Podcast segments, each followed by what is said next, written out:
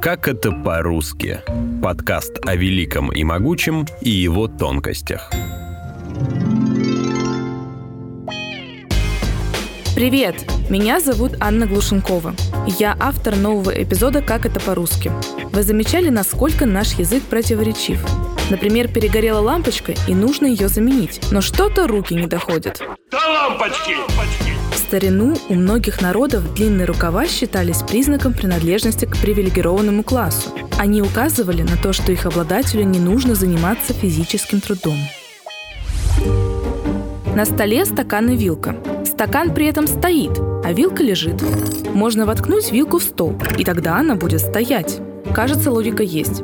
То, что вертикально стоит, а горизонтально лежит. Но эта теория тут же разбивается о тарелку. Она скорее горизонтальная, чем вертикальная, но стоит. Хотя если ее перевернуть, то будет лежать. С животными противоречия те же. Если на стол залезает кошка, то она будет стоять до тех пор, пока не сядет. А вот птица в любом случае будет сидеть, несмотря на то, что она стоит на лапках. Получается, что сидеть могут только животные? Нет. Например, у сапога нет лапок, но он все равно сидит на ноге. Ты слушай меня, Легкоступов. В русском языке есть слова. Их там много. Когда их составляешь вместе, получается предложение, где есть сказуемое, подлежащее и прочее светоте. И все это Великий русский язык легкоступов, ты меня понял? Так точно, товарищ командир. Так вот, у нас великий русский язык. В нем переставь местоимение, сказуемое и подлежащее, и появится интонация. Наша Маша горько плачет. Или плачет наша Маша горько. Ты понимаешь? Это ж поэзия. Это ж былины мамкина норка. Интонация и правда играет огромную роль в русском языке. Она зависит от места слова в предложении. Например, фраза «ты мне хорошо помог» выражает благодарность. Но стоит убрать глагол в конец, тут же появляется интонация осуждения. «Хорошо, ты мне помог». Еще пример. «Вы очень нужны». И «очень вы нужны». Получается, поменял слова местами, перевернул смысл. Глаголы в переходном состоянии – отдельная тема. Представьте, вам говорят Чайник долго закипает. И чайник долго не закипает. Что вы только что услышали? Правильно, вам сказали об одном и том же. Возьмем другой пример. Какао долго остывает, то есть какао долго становится холодным. А если какао долго не остывает, то оно долго остается горячим. А еще ребенок может долго засыпать или долго не засыпать, а букет долго увидать или долго не увидать. Значение подобных глаголов – находиться в переходном состоянии. И это состояние одинаковое, что с «не», что без него. И если оно длится долго, то различия исчезают. В русском языке логичное предложение можно сложить даже не из слов, а из букв. Э, а я? Можно составить вопрос из пяти букв алфавита, стоящих подряд. Где еж? То, что нет слов, начинающихся на букву «ы», это стереотип. Они есть. В основном это географические названия. Существуют поселки Илымах и Инахсыт. Все они находятся в Якутии. Там же протекает река Игаата. Кстати, на ней добывают золото. Фраза «да нет» по всем законам логики не должна иметь смысла. А «да нет, наверное» тем более. Предложение состоит только из частиц и водного слова. Это и утверждение, и отрицание, и неуверенность одновременно. Впрочем, русскоговорящего фраза не смущает. Смысл у нее такой. Я не уверен, но скорее всего нет. Ага, конечно. А эта фраза означает четкое отрицание, хотя в его основе лежит утверждение. Впрочем, иногда отрицание наоборот может звучать как согласие. Старинный анекдот времен дворянства российского. Профессор в МГУ спрашивает филологии у студентов. Приведите пример вопроса, чтобы ответ звучал как отказ и одновременно как согласие. Студент, ну это очень просто. Вот купить будете, ах, оставьте. В русском, как и во многих других языках, слова могут совпадать по звучанию, но иметь разные значения. Это называется амонимом. Парадокс в том, что из амонимов можно сложить логичное предложение с подлежащим, сказуемым и другими частями речи.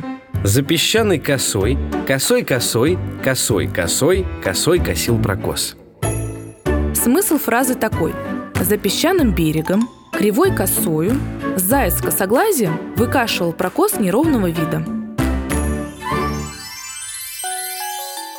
Бывает, одно и то же слово имеет противоположные значения. Это называется энантиосемией. Например, «бесценный» может одновременно не иметь никакой цены или же иметь очень высокую цену.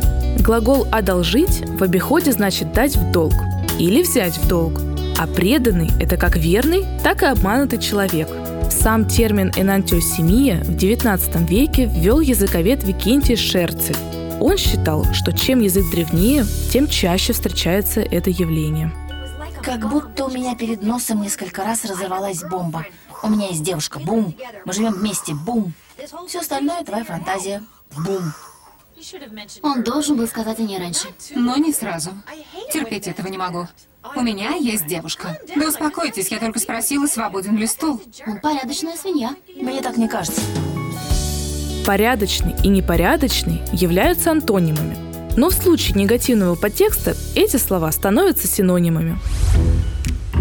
Толстой написал «Живой труп», а Гоголь – «Мертвые души».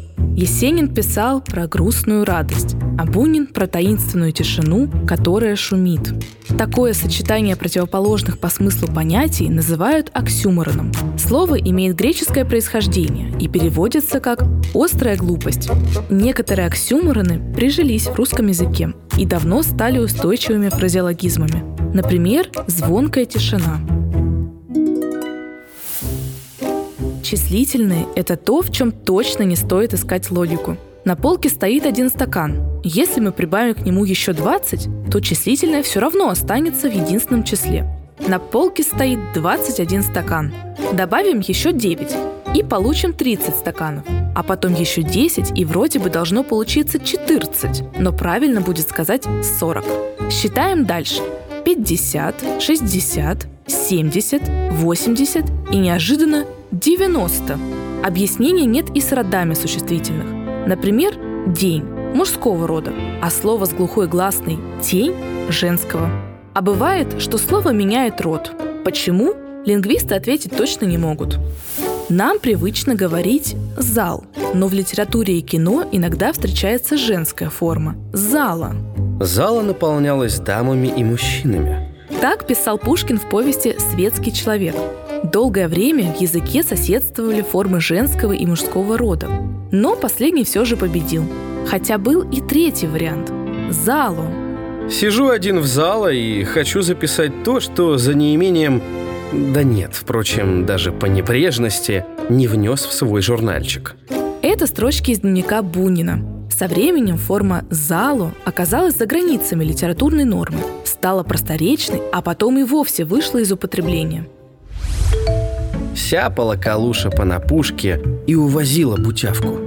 Это отрывок из лингвистической сказки поэтессы Людмилы Петрушевской. А вот в чем парадокс.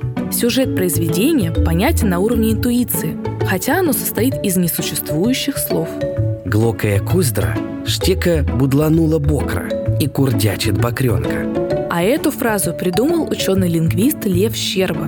На первый взгляд это бессмыслица. Вроде бы все буквы знакомы, да и слова складываются, а логическую картинку предложения выстроить трудно. Или все-таки можно?